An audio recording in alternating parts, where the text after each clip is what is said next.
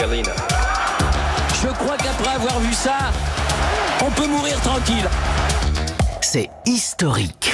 Bonjour Fabrice Almeida. Bonjour Mathieu et au revoir. Et oui, au revoir en même temps. Le Festival d'Avignon débute aujourd'hui, c'est devenu un monument du théâtre mondial. Comment ça, ça a commencé cette histoire? Ben, la tradition veut que Christian Servos, un galeriste, et René Char, le poète, Mhm. ait décidé en 1947 de demander à Jean Villard de déplacer une de ses pièces sur euh, dans cette ville. Et donc Villard a dépassé leur euh, désir et proposé trois spectacles dans trois lieux différents, dont la fameuse cour d'honneur du Mhm. Palais des Papes. Et les trois hommes ont réussi à convaincre le maire communiste Georges Ponce, pardon socialiste Georges Ponce, de lancer l'opération. Cette semaine de théâtre est un succès et depuis la municipalité a maintenu ce qui est devenu la plus grande fête de théâtre au monde.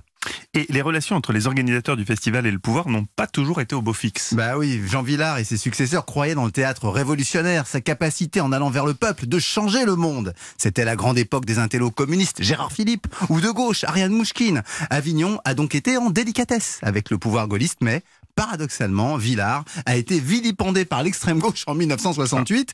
et Elle a même perturbé le festival au cri de Villard Salazar. Ah oui, ça va loin.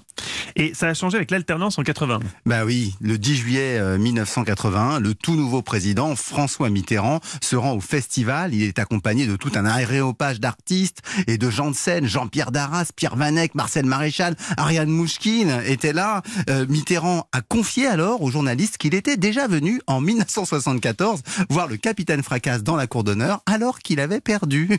Bon, bref, plus tard, euh, Chirac, Sarkozy n'y sont pas allés en grande pompe, mais François Hollande a renoué, a renoué avec le geste mitterrandien. Le président Macron, lui, ne doit pas être indifférent au festival. Faut rappeler qu'il a pris des cours de théâtre avec une certaine Brigitte Trogneux. Et de fait, Olivier Pi, le directeur du festival, a reçu la Légion d'honneur en présence de la Première Dame en février dernier au ministère de la Culture. Donc on peut dire qu'aujourd'hui, le festival est au cœur du pouvoir. On peut le dire. Merci beaucoup Fabrice Almeida. L'histoire à la rescousse de l'actualité. On vous retrouve demain, peu avant 6h15. Avec joie et tristesse à la fois, Mathieu. C'est vrai, avec Eva Rock surtout. Avec Eva Rock, Ça sera bien joie. aussi, ça sera magnifique. Mais sans vous, Et avec tristesse. tristesse.